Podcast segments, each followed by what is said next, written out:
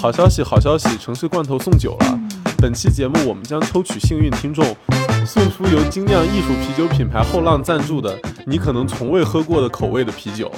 那上次我们送出后浪六款风味啤酒组合套装之后，大家都赞不绝口。我们的设计师还特地买了啤酒杯来配那个啤酒。今天我们就介绍一下后浪新出品的口味，给大家尝尝鲜。那作为荔枝爱好者，我首先要推荐的就是荔枝小麦口味，它使用了天然的荔枝汁，是一款果香尤其浓郁的泡沫丰富的啤酒。感觉是一款特别适合夏天夜晚和朋友小聚的时候必备的一款消夏酒。还有南瓜艾尔，使用了良壤有机农场栽种的南瓜，带着南瓜的甜香，非常适合喜爱南瓜的朋友尝试。除此之外，还有酒花香爆满的加入了蔓越莓的棕色 IPA，对于 IPA 闻苦却步的朋友可以尽情享受了。还要推荐一个用烤制的红色麦芽酿造的沙口感比较重的红色皮尔森，特别适合喜喜欢气泡丰富的朋友。那最后最后还要隆重介绍燕麦石涛，这是一款夏天可以喝的石涛，和市面上最常见那种适合冬天的帝国石涛比起来，酒精度更低，然后也更容易喝。那本期我们的赞助商后浪也为我们提供了福利，我们邀请大家回答问题参与抽奖。请在任意音频平台对本期节目回复“回答你喝过最神奇的啤酒口味”，并对我们本期节目内容发表任意留言，截图发给群岛的微信公众号或微信账号 archipelago 二零一九，我们会抽取两位幸运听众送出以上五瓶口味的啤酒各一瓶，并抽取五位幸运听众送出后浪啤酒提供的购买优惠券。中奖名单会在群岛的微信公众号下期节目推送中放出。那这个抽奖方法我们也会放到 show notes 里，所以大家可以看一眼 show notes，然后看到具体的微信公众号和微信账号的名字。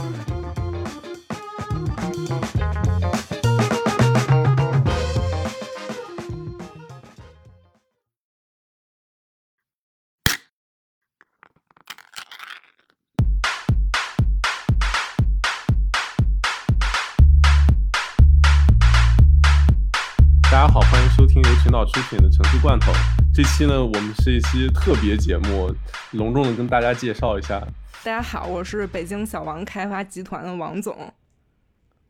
呃，我是王总的贴身秘书小姚。小姚今天帮我请来了我仰慕已久的一位专家罗老师。当时是看了罗老师公众号不成熟研究，然后感觉罗老师非常渊博，对这个投资开发非常有他自己的见解。所以我今天想跟罗老师讨教讨教，看看怎么在纽约当一个开发商。罗老师呢，也是一个现在在纽约从业的城市规划，然后地产咨询方面的专家。这个罗老师跟大家打个招呼吧。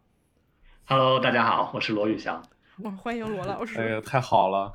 对，然后我们这期节目其实也是，我们也是非常激动，然后终于这个曝光了小王的真实身份，因为我们之前就是好多期节目都是那种小市民视角，然后根本不懂这种伟大的资本到底是怎么运作的。然后大家现在听的也很烦，就是这样，就我们不得不就是把小王的真实面目揭露给大家。然后他最近呢，正好也是想在纽约这边就是买一些地，然后就是开发一些房地产。没错，就是最近啊，王总，王总，哎，王总，不好意思，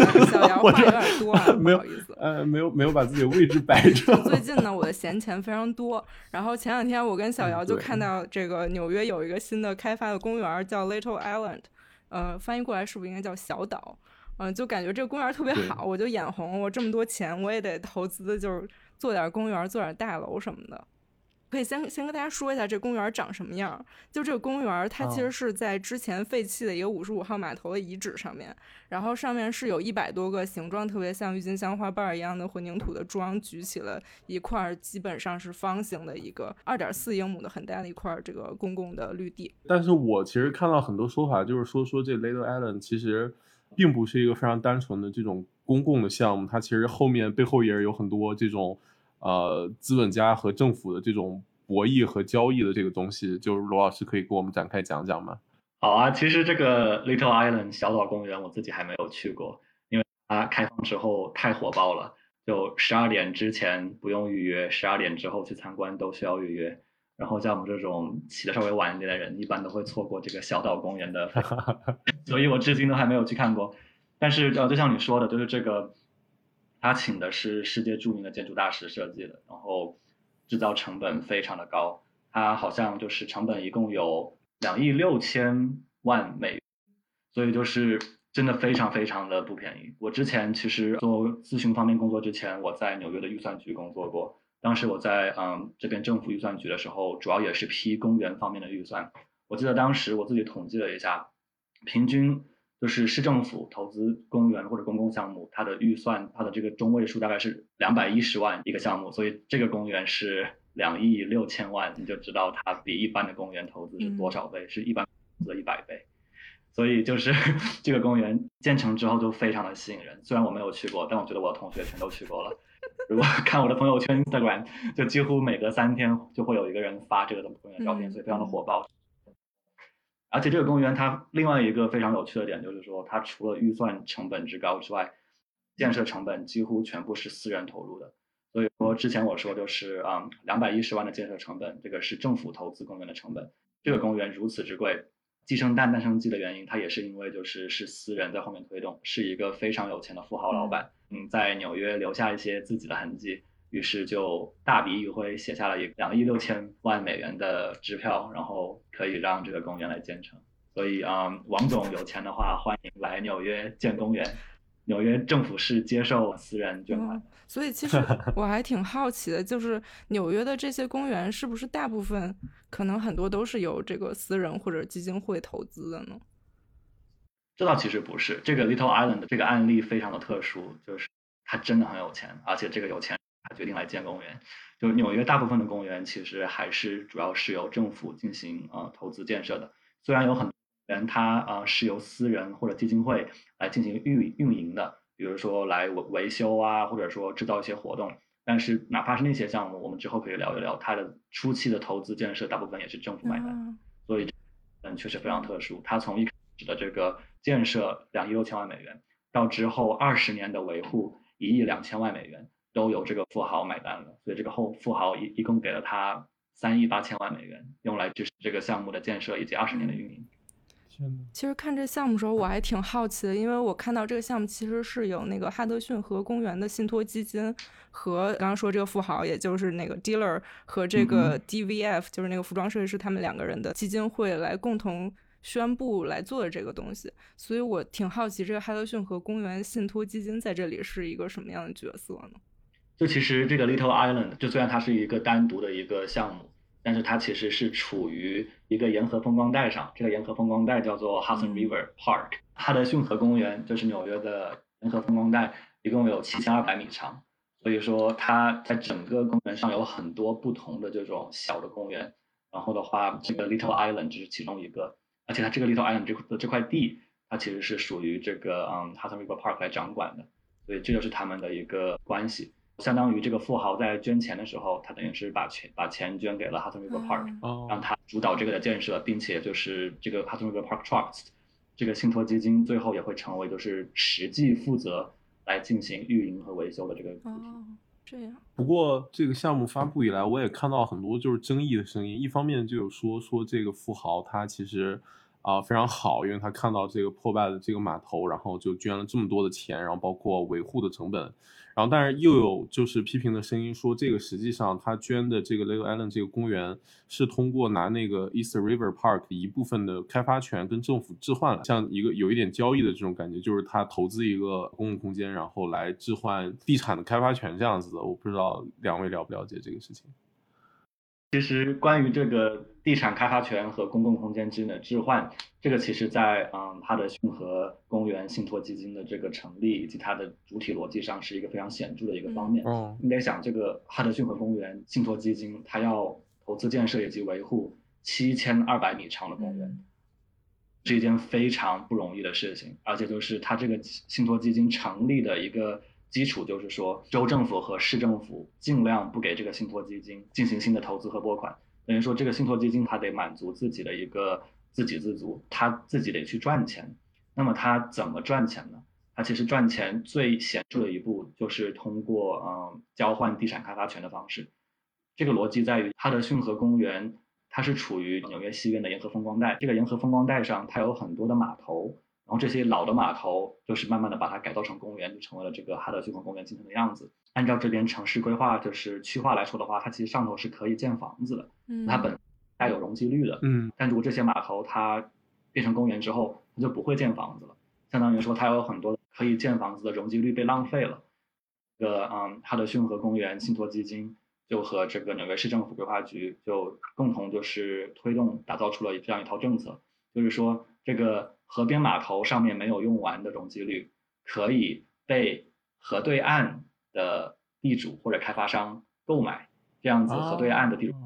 可以把自己的容积率翻倍或者增加，那么开发商可以得到许可建更高更多的房子，然后这个哈德逊河基金会。把通过出售自己的容积率的方式，得到了一大笔开发商给他注入的资金。其实，在二零一七年的时候，他们就是有一笔很大的交易就完成了。当时都是有一个码头，就是它的它的容积率被卖给了街对面，这样一种买卖直接给这个信托基金注入了一亿美元。哇！这个一亿美元成为了他当年他的几乎是他全部的收入的一半以上。所以说，那么你要讲这个整个七点二公里。的这个公园有很多的码头，然后它有很多的这种潜在的可以就是出售的那个容积率的机会，所以说这样一种方式就是通过这种对呃地产开发，然后以及容积率等方面的政策的手段和这个信托基金，就是给这个公园注入了一笔新的私人的资金来源。哦，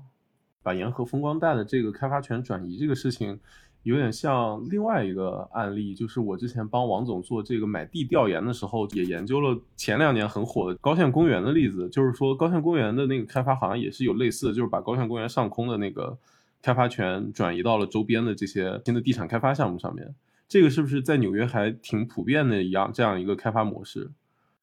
对对，这个还挺普遍的。我突然想起，就是我以前嗯在美国这边学建筑的时候，就是这边是。几乎每个老师都会给你出一个跟高轩公园有关的题目啊，就是高轩公园周边可以建设的地太多了，就这些新建的楼房都可以跟这个高轩公园产生奇妙的空间关系。嗯，像逻辑确实就是这样。高轩公园它上头已经是公园了，所以不能建房子，所以它本身可以建房子的容积率就可以通过市场交换的模式交换给就是周围其他的地主或者开发商，所以就是把周围建设的整个密度和体量。瞬间提高，然后也非常快的提高了周围的这些地的地价。明白了，明白了。其实这种模式就是在纽约这边叫做 air rights，我们可以把它就叫成开发权转移。整个逻辑其实都是很像的，因为这边纽约的规划都是嗯用 zoning 就是区划来划分，所以它会规定就是很大一片地方，这个地方可以建什么样的房子，建多高。那如果这一块地里头，有个别的范围，比如说是个公园，或者说是一个不能够再建的更高的建筑，那么它就有很多没有用掉的容积率，那么它可以通过转移给其他的周边的地块或者开发商的方式，这些出售开发权的地方就可以得到很多的现金，然后周围想建高楼的开发商就可以不需要再走特殊的规划审批的方式，直接从市场上购得新的容积率。就所以说，像纽约很多非常高的房子。比如说，前段时间一直是纽约最高的住宅楼，叫做四三二 Park Avenue。嗯你你要想，它已经可以达到之前纽约最高的一个移动住宅的这种身份了。嗯。而它的建设其实是不需要通过规划局来进行特地的审批的，因为它完全通过市场的方式，合理的筹集了很多周边地块的容积率，然后达成了自己的一个超高容积率。它并没有出规划局对这一个区域的。总体的容积率的要求，所以说它通过市场的方式购得了很多的容积率，然后它可以就是不需要规划局来审批来进行直接的建设，所以这个其实对于很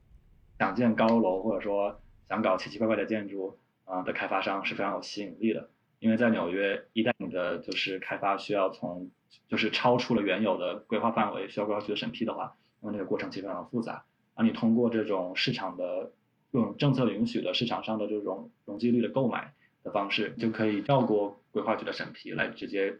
筹得很多的建设容积率。哦，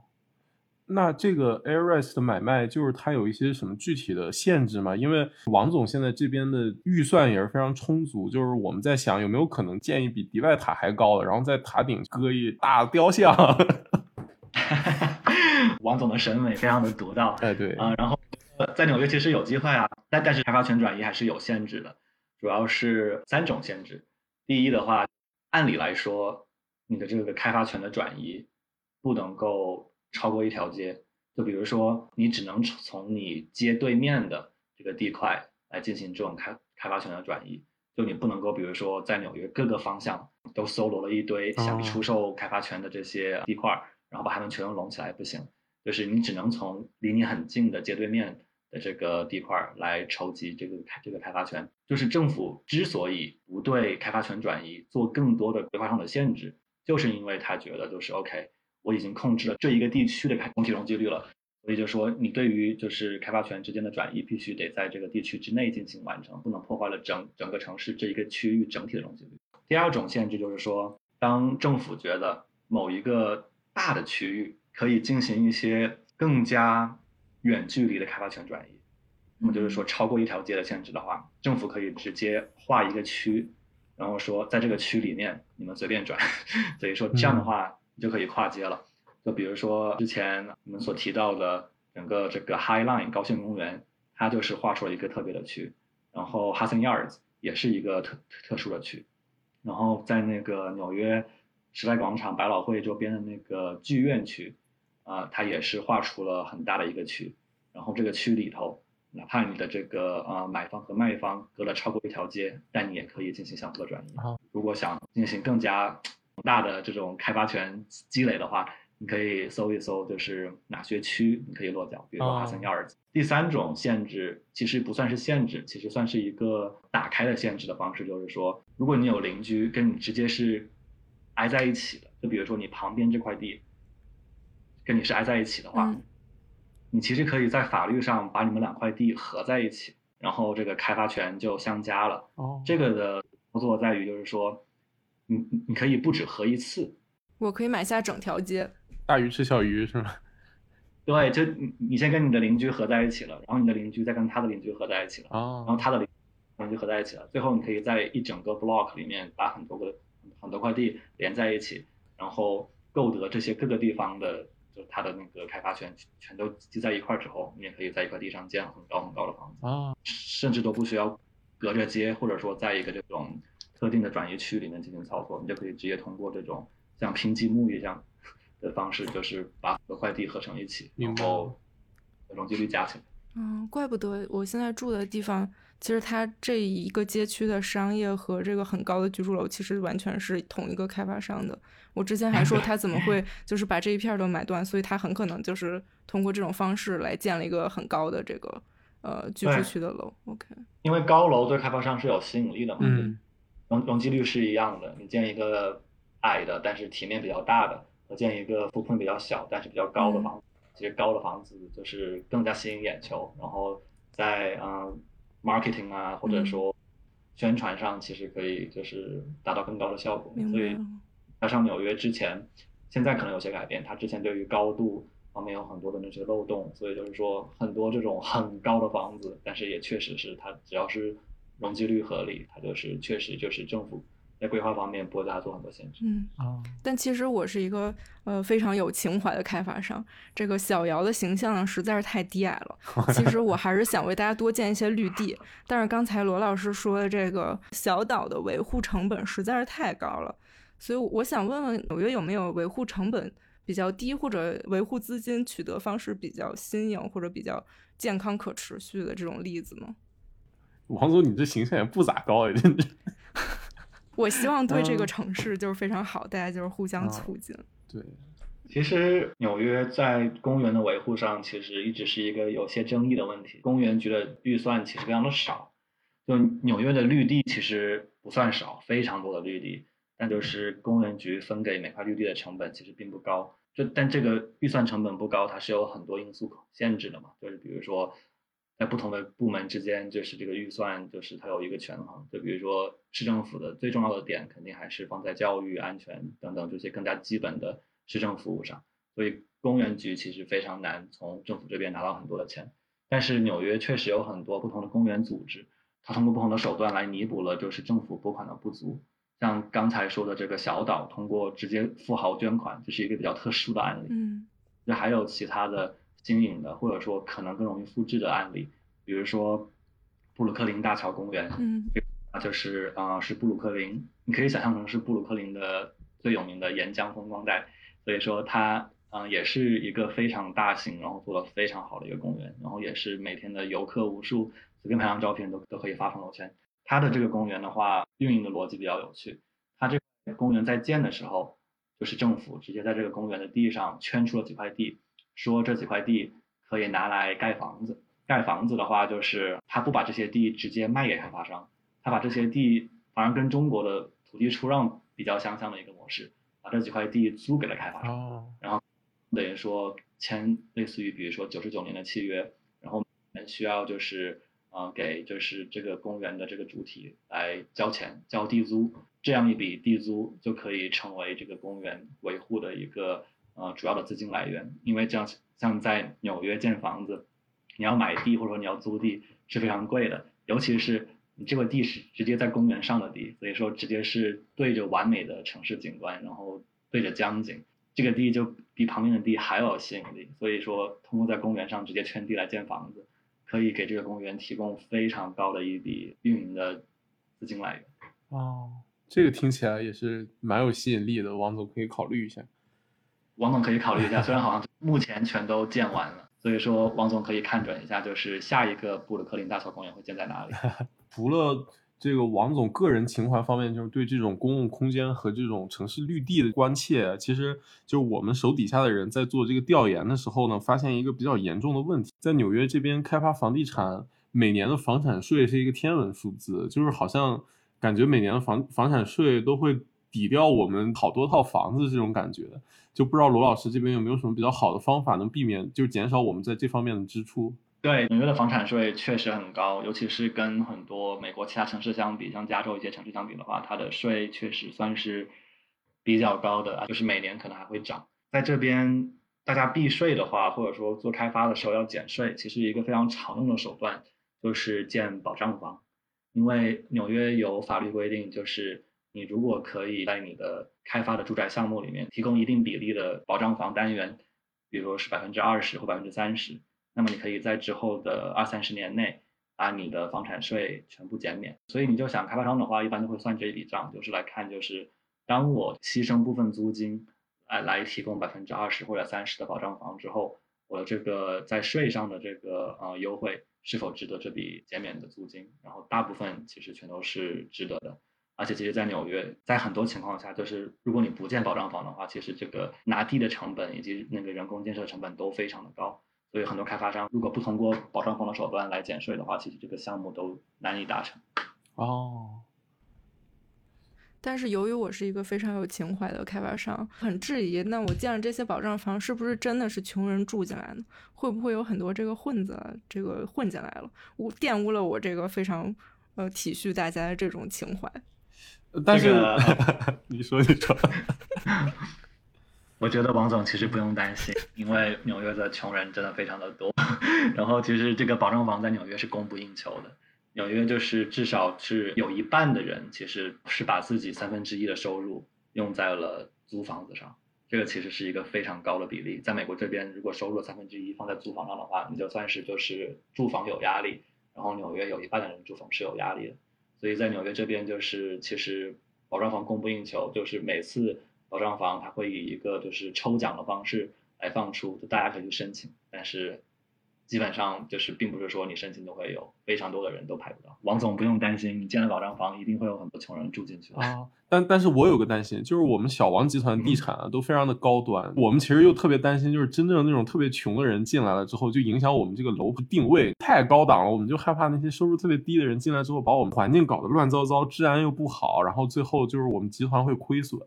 纽约这边有规定，就是你如果就是在一栋楼里面安插保障房的，保障房和非保障房必须完美融合，就是说你不能把保障房和非保障房分成不同的楼层，比如说底下三层的保障房，上面是上面七层全都是嗯非保障房，这样不行啊，而且的话。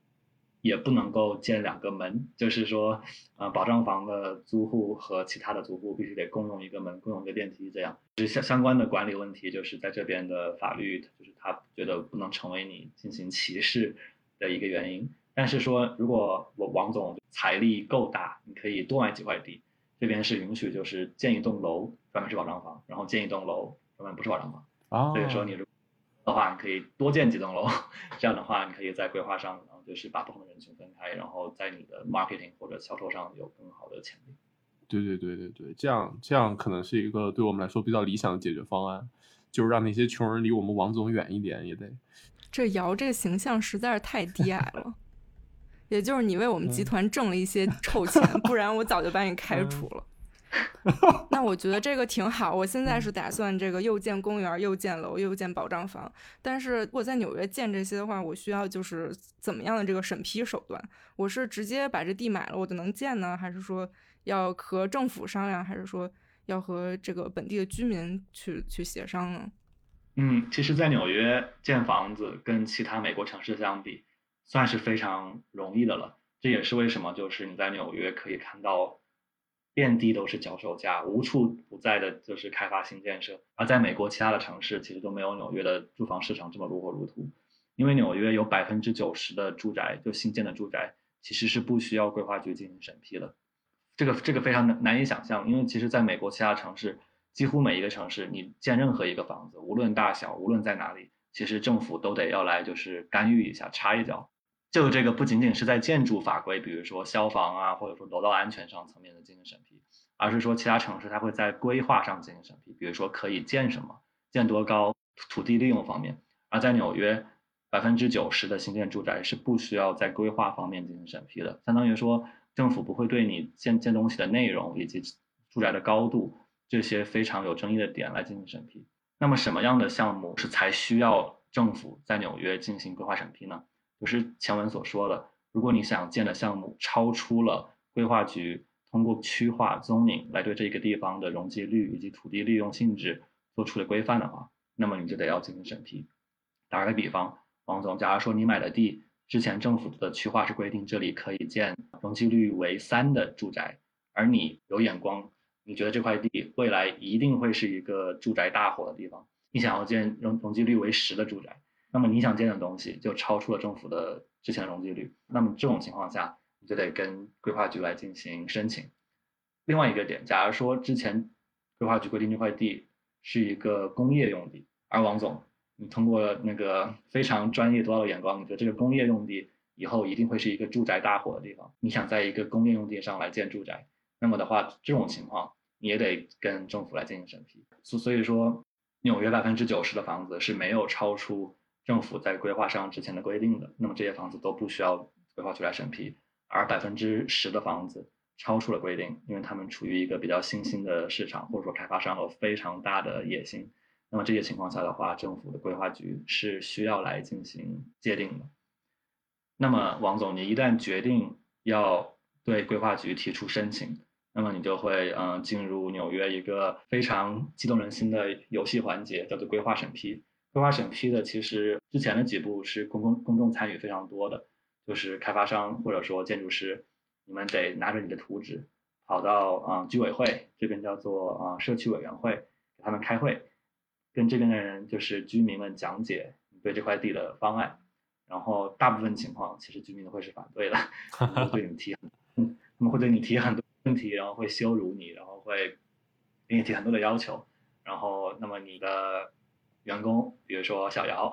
或者说你的呃设计师，就得脸皮够厚，得要经得住这些拷问，然后得要承担得起就是这些居民对你的指责。通过这些方式，然后之后一步一步走，跟居委会讲完之后，又会跟这个区的区长做汇报，然后之后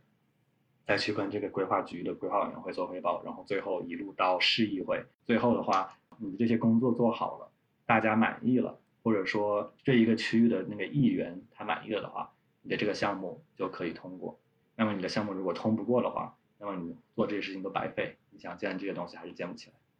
哦，但是这里我有一个问题，就是我在给这个王总做贴身秘书之前呢，是一个学建筑，以我对之前这个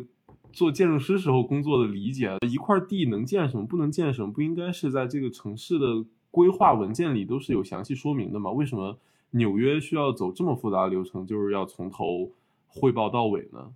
其实这可能可以再讲一个背景，就是纽约它只有区域规划，但没有总体规划。什么意思呢？总体规划的话，你可以把它想象成一个城市对于未来发展的战略。比如说像之前我提到的那个王总看中了一个地方要新建住宅，就是觉得这块地方有发展潜力。这些事情其实在很多城市的话，规划局都已经做好了。他会对通过城市做一个非常整体的宏观的分析，来判断出哪些地方需要是一个新城，哪些地方是一个新区，哪些地方要增加教育资源，哪些地方需要增加住宅资源，并且需要保证就是这个教育资源和住宅资源和那个交通资源之间要整合。比如说，当你增加了一个地方的住宅的话，那么那个地方呢，可能它的那个学位也得要就是增加上去，并且可能交通方面需要进行额外的投资，保证于这些新的住户可以正常的出行。但在纽约的话，纽约也算是美国几乎唯一的一个大城市，就是不做总体规划的。它的逻辑是说，纽约这个城市变得太快了，你今年做完的规划，可能三年之后就就没有用了。所以它采取一种比较放任自流的方式，让开发商或者市场来判断，就是这个市场的趋势是哪里，它的。它的走向在哪里？所以说，像王总这样的开发商看到一块地有发展可能，他就会去跟政府来谈判，尽量的来说服政府和公众，说这块地方确实是应该来建设住宅的。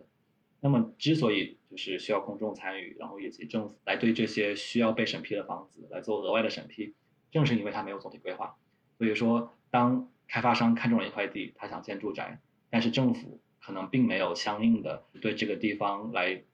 进行就是交通或者教育这方面的投资的这些规划，所以说的话，建一个房子它的后果其实是很大的，尤其是说你如果你需要建的房子是那种几百户，甚至于就是就是几千户那种超大型住宅的话，那么对未来的这个嗯公共的这个资源的压力是很大。所以说就是当你对居民或者说对这个地方的当地的人提出这个要求的时候，大家都会非常的紧张，因为当你说你要建很多房子，大家都会觉得 OK，那我以后是不是地铁会更挤？是不是公务员会更挤？是不是小孩上学都没有学位？所以说，在跟居民交涉的时候，其实非常多的时候，并不是说在讨论建筑设计，而更多的是讨论就是你建的这个房子会对这个区域带来什么样的影响，以及你有哪些你有哪些就是解决手段。包括之前提到的保障房，其实也是这种就是开发商和居民之间进行沟通或者交涉的一个非常经常提到的问题。因为开发商在建新房子之后。新房子多了，这个地方的可能这个房价就会上涨，那么的话，很多穷人就不得不搬离。所以说，在纽约，你只要是通过就是这种需要走规划审批的这种超出了原政府所允许的这个区划而新建住宅的话，都是要需要提供百分之二十或者百分之三十的保障房。哦。我又有一个问题，如果我们这个小王集团就是想拿这块地，然后我们其实根本都不 care 这帮美国穷人怎么想，就我们我们这么牛逼的资本家给他们盖楼，他们给脸不要脸，这个就是难道说我我到时候汇报的时候吵不过这帮大爷大妈，我们就没法盖这个楼吗？就我们能不能给？这是一个非常有趣的问题，然后我我就不评论关于。方面的 东西了，但是的话，我觉得他其实，嗯，提出了一个比较有趣的点，就是说这些居民的声音到底有没有用？这个其实有争议。居民包括区长，他们在这个规划审批过程中，他们的意见其实是并不具有就是决定权的。就是当你在给居委会以及区长做完汇报之后，他们会嗯写一个公告，或者说写一个意见，呈交给规划局的规划委员会。但他们的意见并不一定是就是上头需要听的哦，所以说最后有决定权的人主要是三个人，就是或者或者说三个机构。嗯，第一个是呃规划局的规划委员会，就他们在看到了居委会以及区长的意见，以及自己听完汇报之后，他们会进行投票表决，觉得这个项目他们觉得不 OK，他们如果觉得 OK 的话，那么这个项目就到了议会。议会是纽约的呃立法机构，等于说纽约一共有五十多个区，每个议会区的人民投票选举出自己的议员，然后这个议会就最后会对这个开发项目进行投票表决。假如说这个项目本身是在第十八区的话，嗯这个十八区的这个议员一般说他觉得 O 不 OK 的话，大家会跟他一起投。明白。如果那个议会觉得 OK 的话，那就 OK 了。如果议会觉得不 OK 的话，还可以就是送到市，还可以送到市长那里去，然后市长跟这个议会之间会互相撕一撕，然后最，然后最后通过某些方式得出一个结论。但所以说就说，王总，你如果在纽约想建一个有争议的房子，你之前在跟居委会以及区长之间的汇报都非常的不爽不顺利的话，可以重点考虑去嗯，规划局以及这个地方的议员这两个地方。做一做工作，嗯，你可以给他们承诺一些其他的好处。假如说这个议员他非常看重教育，嗯，那我的项目中可以包含一个小学，哦，或者说每年给教育相关部门投投资一笔钱，也就是说相当于就是说提供一些其他的社区的福利，然后来换取就是嗯这个区的这个议员或者说其他的居民甚至他们的支持。话又说回来，你如果跟居民的关系搞得太僵了，居民是有办法的，他可以就是发 Twitter，他可以就是去媒体上说话。如果居民就是他反对你的声音就是非非常的强大的话，这个区的那个议员毕竟也是这这帮人选上来的，所以议员不可能完全违背居民的声音来，所以说还是要注重跟这个居民打好关系。我们在纽约这边做地产开发的项目相关的话，有非常非常多的专业人士是专门做这些工作的，比如说有律师，然后有有媒体方面的工作人。其实一整个开发团队里头不止不仅仅是有比如说建筑师或者工程师，有非常多的就跟国内一样，就是有非常多的比如说媒媒体啊、公共关系等方面的人在处理方面的。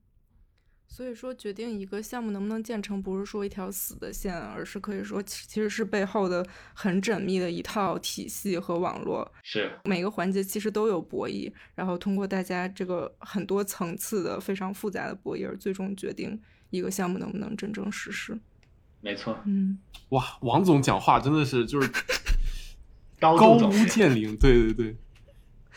聊到这里，王总也有些累了，不如罗老师给我们王总推荐一首好听的音乐吧，让我们放松一下。好的，我记得我之前上学的时候特别喜欢一个嗯阿根廷音乐人，嗯我 Gustavo Cerati，一本九九年的专辑特别的好听，叫做《Boca Nada》。如果你找到的话，可以放他的第二首，非常好听。好，好嘞，那我们就听这一首。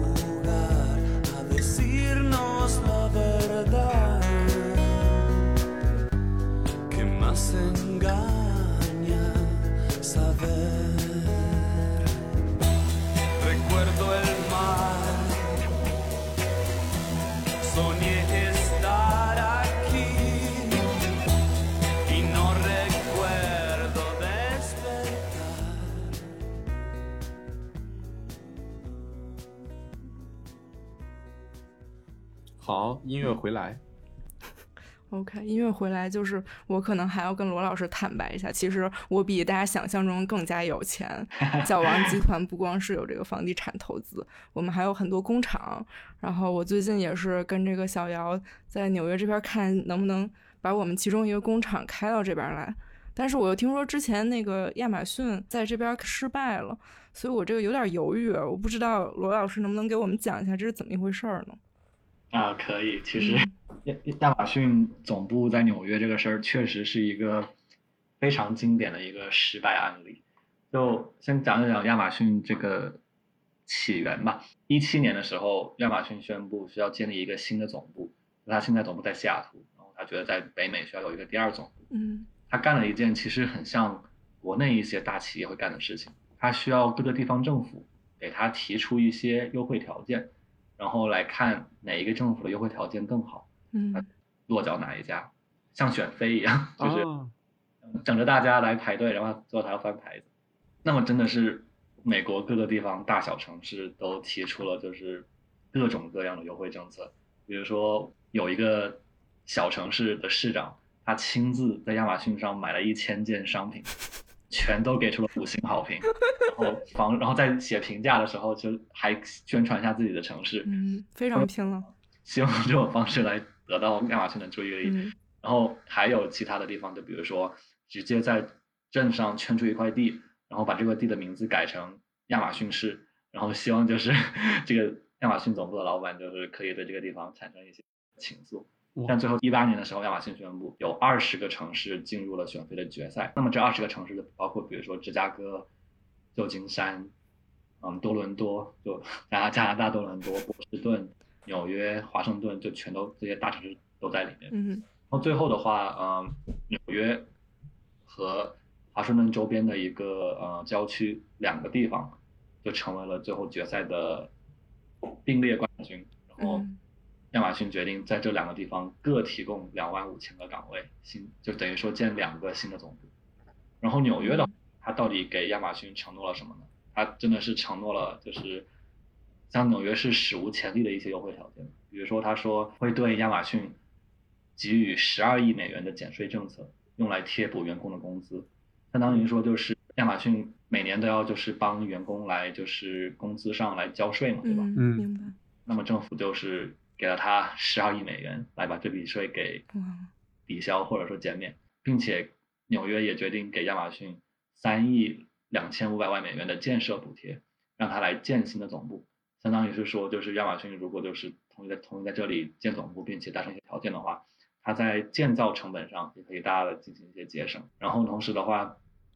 还会给他提供每年一千万美元的投资，用来于科技岗位的培训。相当于说，就是亚马逊不用完全就自己出资来培训员工了，明。也给他一笔钱。这是全方位的给钱。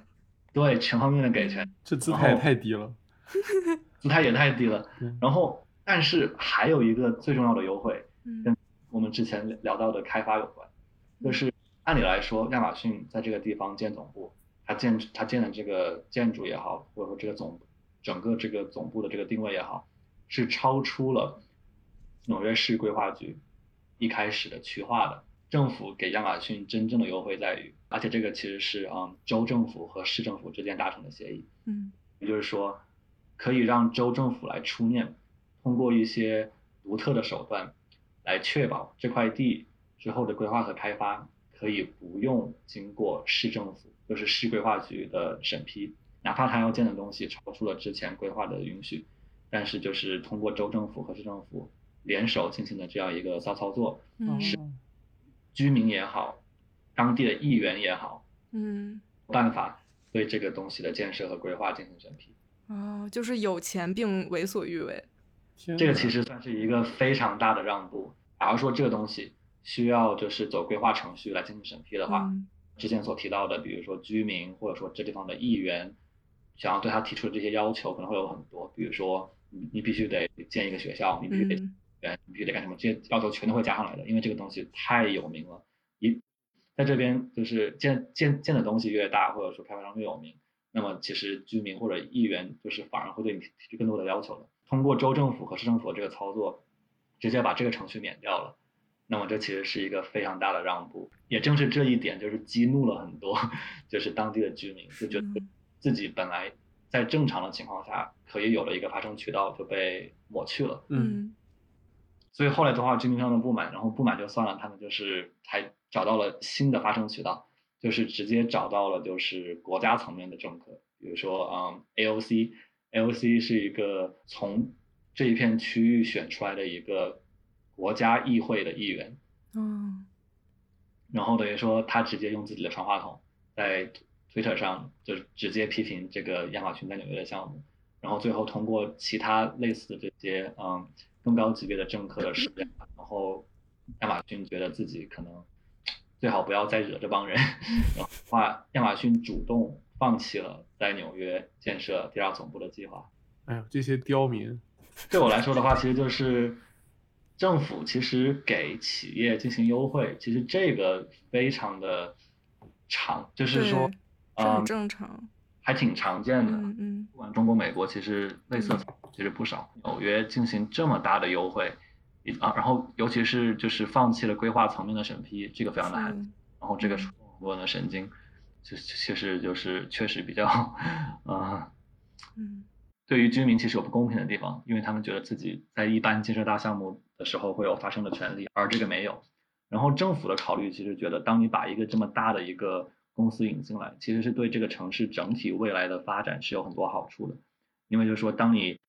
来一个很大的这个公司，你可能之后就会引出更多，因为有很多的亚马逊的同行，或者说呃上下游的企业，然后甚至是竞争者，可能都会这个地方有很多的人才，所以就会都会跑到纽约来。所以纽约说不定在未来的在科技上也会变得就是可以跟硅谷啊或者跟西西海岸有的一拼。嗯但就是呃那么这个项目现在没有了，那么纽约在这方面的这个呃前景或者说战略就被打消了很多。啊，这个听起来实在太令人可惜了。就因为亚马逊总部这个地正好就在我现在住这个地方边上，然后，嗯，哎，就是就是非常令人惋惜吧。这个亚马逊总部没有在这里开成，导致我们这个 LIC 区域的这个市生化进程至少变慢了十年，真的是我最看不得这种事情了。他要是来了，你现在都在这租不起房了。那那倒也是，你看看我我没错，我给我们集团做牛做马挣了这么多钱，这王总就给我开这么点儿工资。对你你想象一下，如果你现在住的地方就是亚马逊之前要建总部的地方，如果这个地方突然来了两万五千个码农，工资全都是你的三倍以上，那那你就想就是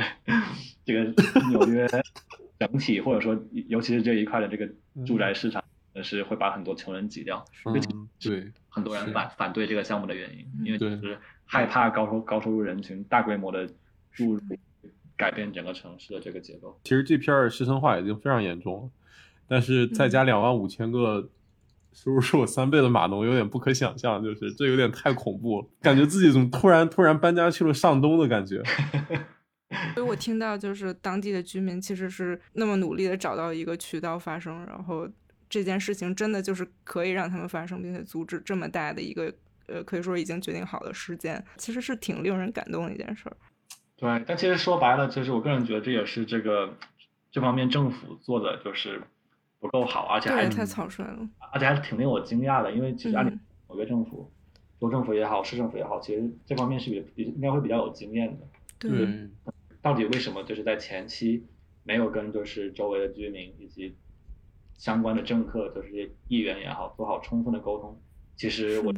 不知道这方面为什么会没有做好。另外一个呃总部的最后的那个选址地，那个地方就做好了非常多的事情的沟通。嗯啊什么的，也一开过很多会，也都知道就是政府给这个亚马逊的这个 offer 到底是什么，所以就是到了最后出来之后，就说没有那么的有惊喜或者说惊讶，嗯但正是因为没有惊喜和惊讶，所以说整个项目就变得比较的 smooth。嗯。哇，我觉得讲完这个故事，我们可以卸下伪装，小王集团就就此破产，然后我们以城市规划从业者和 建筑从业者的身份聊一下呃纽约的这个开发的事情。可以啊，没想到这个梦结束的这么快。哎呦，我我我，哎，我演的挺没当够呢开心的，对，就是这当当资本家的感觉也太快乐了，就是 说一些非常不负责任的话。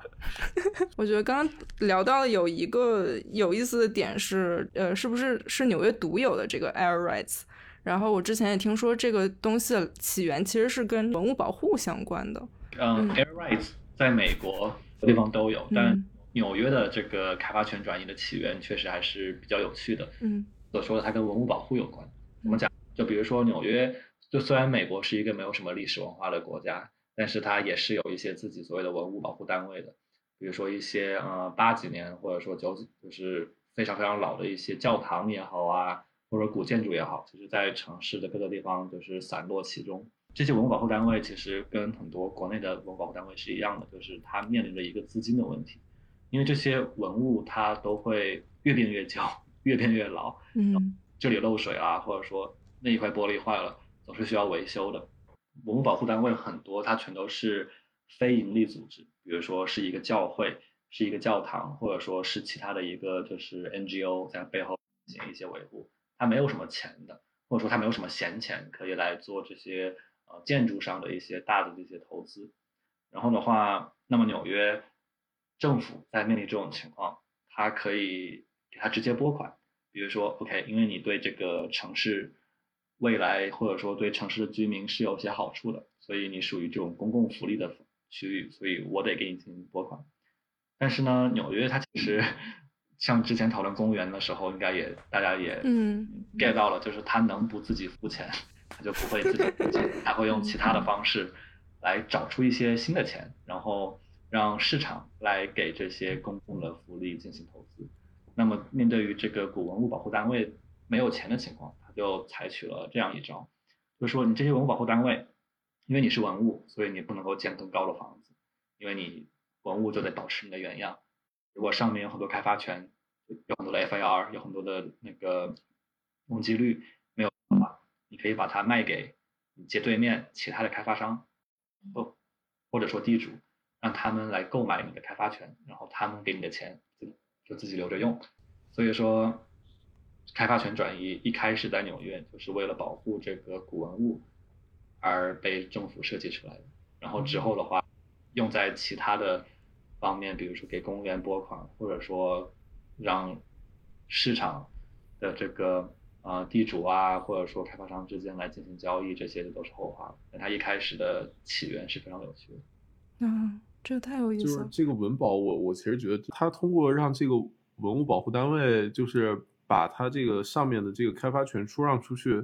其实既省了政府的钱，而且而且政府其实还是赚钱。对，因为你想，这个五大道上有一个教堂，它在那里，你政府又不能拿去，又不能拆它，你甚至可能要贴钱养它。但是你把五大，你把它头上这个东西卖给资本家，然后他盖一高楼，那高楼就是就是这个，相当于是这个面积乘了几十倍的这个地产税，然后又重新流回到了政府的口袋里。这其实是一个相当划算的生意。其其实就是这个逻辑，就是之前的文物保护单位，因为都是非营利组织，所以它不需要交房产税。嗯你如果把它头上的这个容积率变成了隔壁的私有建筑，那么的话，它就变成了需要交房产税的一笔资产。啊所以其实我就是不仅是，嗯、借花献佛给这个嗯单位创造出了一笔财富，他也给自己未来增加了一笔持续的收入。嗯，而且边上的这个王总买了上面的地，其实也就买了上面这个开发权，其实也是非常开心的，因为你在一个你也赚钱了，对对对对对嗯。特别的鸡贼。对，嗯。嗯，我感觉纽约的这个呃各种规划条例，其实就是感觉是出现一个个案，然后大家研究，然后总结一套新的可能可以的方法，然后呃一套加一套，这种就像打补丁一样，就是慢慢的把纽约的整个的这个呃各种规划的条例都放在一起，就感觉还是挺有意思的。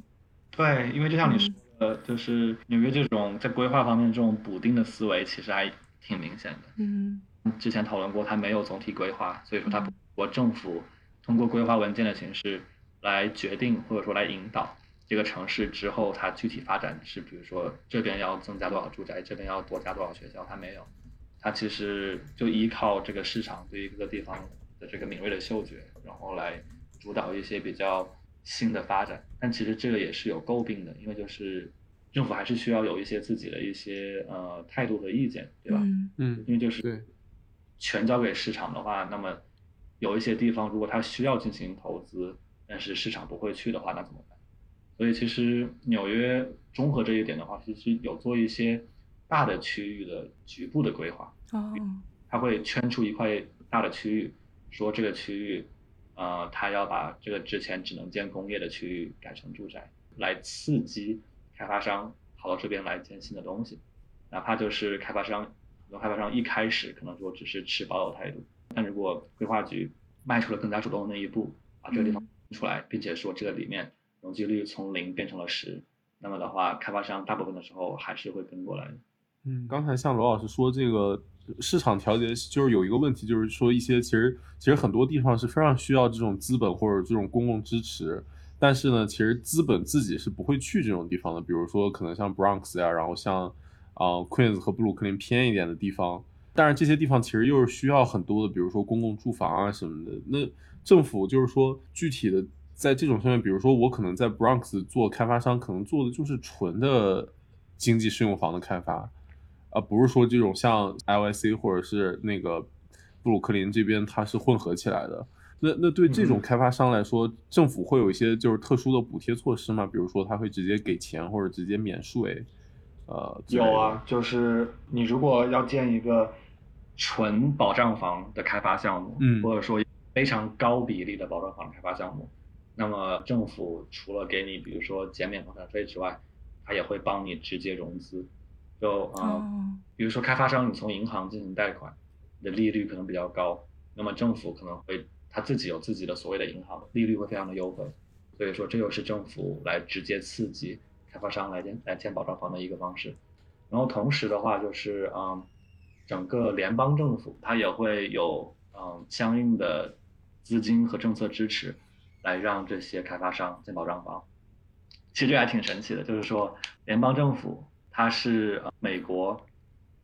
各个公司或者说个人他的个人是他的个人所得税的收集者，不管你在哪里，你只要上班也好，开公司也好，你每年都得往 IRS 就是国税局交税。嗯嗯然后这个国税局它每年会拿出一笔钱出来说，OK，我每年有这么多面额的税，我是可以把它不收的。然后我这些不需要收的税，可以把它做成像兑奖券一样。所以说，你只要有人愿意给保障房项目投资，那么你你就可以从我这里来换得一张明年不需要交这么多税的一个兑奖券。哦，那其实就是现金券啊，就是有点像，只不过就说他不是给你发现金，他嗯他他直接给你发说你不需要交这个税。嗯这样的话，其实它跟纽约政府直接像银行一样给他发贷款还不一样，因为你这样吸引到的是股权投资人，等于说，呃，王总，你如果需要在这边建房子的话，可能说自己手上没这么多钱，嗯，然后你你也不想从就说银行这边来借剩下你需要的钱，那么你可以通过就是这种政府这个现金券或者说这个政府这个优惠券的方式，吸引一些股权投资人。股权投资就好了，因为股权投资就是你是不需要付利息的。所以说，这个就是呃联邦政府通过税收优惠的手段来给保障房的开发商集齐了就是股权投资的手段。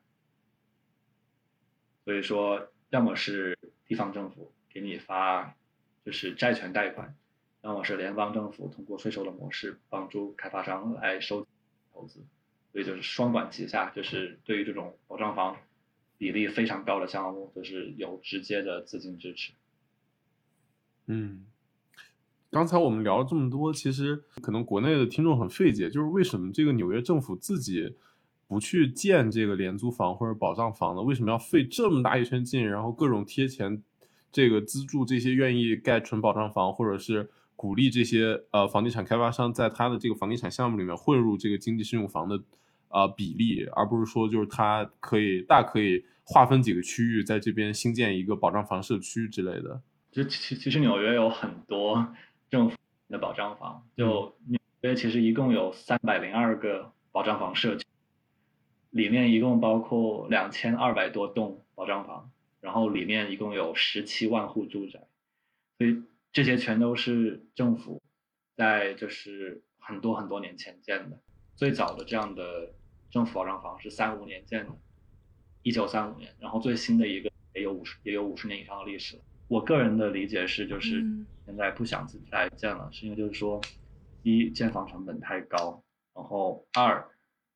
就是如果政府需要成为保障房的持有者，就是建设持有者的话，它后期的运营和维护的成本也非常的高。就是光光是这些已经有的一一十七万户政府所建的保障房的这个住宅单元，已经就是够政府吃不消了。是，政府在这个时候宁愿把它就是变成开发商的责任，或者说嗯对开发商有吸引力的一种东西的话，开发商他用自己的钱来建，而且还要用自己的钱来维护，这其实帮省了很多很多的钱，而且开发商建的比较快啊，嗯啊，对，可能按照美国历史经验来讲，像这种普通商品房和这个呃经济适用房混合的模式，可能比一个廉租房社区更成功，或者说更方便运营吧。而且说它可能就是对这个城市的形象也会比较好吧。嗯，就比如说，虽然就是纽约肯定无法像新加坡一样，就比如说强制的把各个种族啊、各个人群给融合在一栋项目里面，嗯但就是至少就是尝试的在通过保障房相关的这些呃政策也好，开发设计的这些呃规范也好，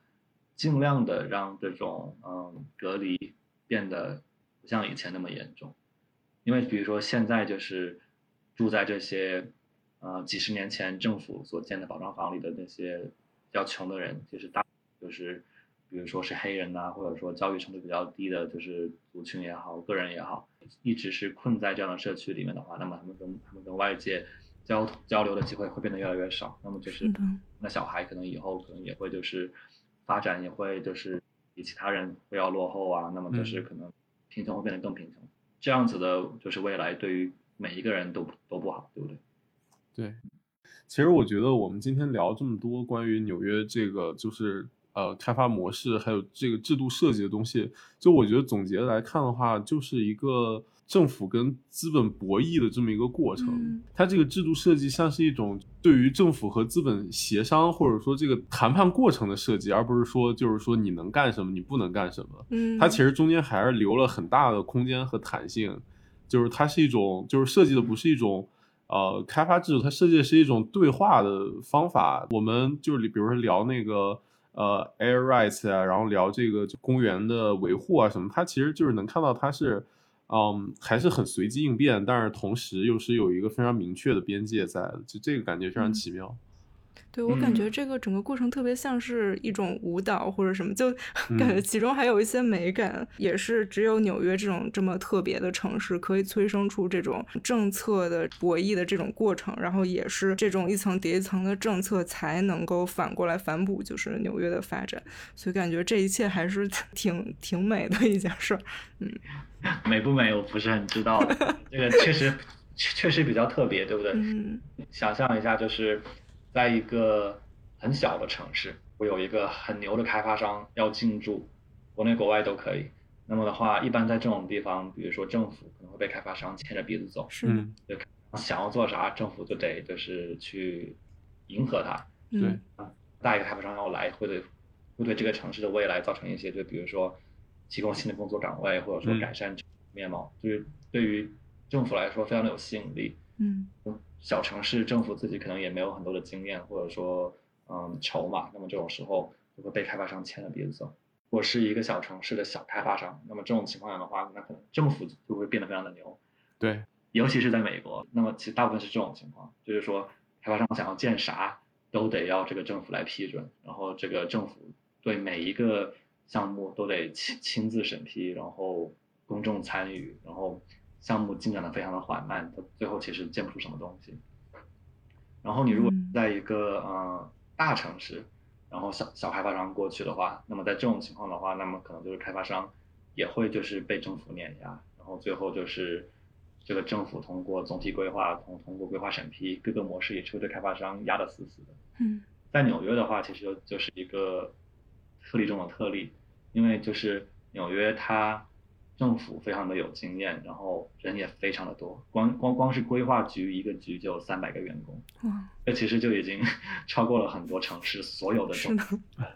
那光是管规划就有三百个人，等于说这边的就是在规划方面的这个才能是非常的高水平的。然后，同时这个城市也做过很多的项目，就是说他知道就是就是经济账怎么算，他知道这些开发商看中的点是哪些。但同时来说的话呢，这边的开发商也有很多非常的有经验，然后也不乏资本非常强，全世界都非常有经验的那些开发商，以及背后的各个金主。所以说，就是这个政府跟开发商之间的这个权力没有那么的不对等，没有一方碾压另外一方的情况。再加上纽约的政府，相对于其他美国城市，确实也是放的稍微开一点，就是说它没有总体规划，所以嗯然后它也不会说对百分之百的项目全都进行规划审批，就百分之十。所以说的话，就是说他给开发商在活动上也给出了更多的空间，或许这也成为他们之后两者之间可以进行一些对话，放的比较灵活的一些条件吧。嗯，哇，太精彩了！太好了。嗯，特别感谢罗老师今天做客城市罐头。感谢邀请，感谢邀请。好，那我们今天就聊到这儿，谢谢大家收听。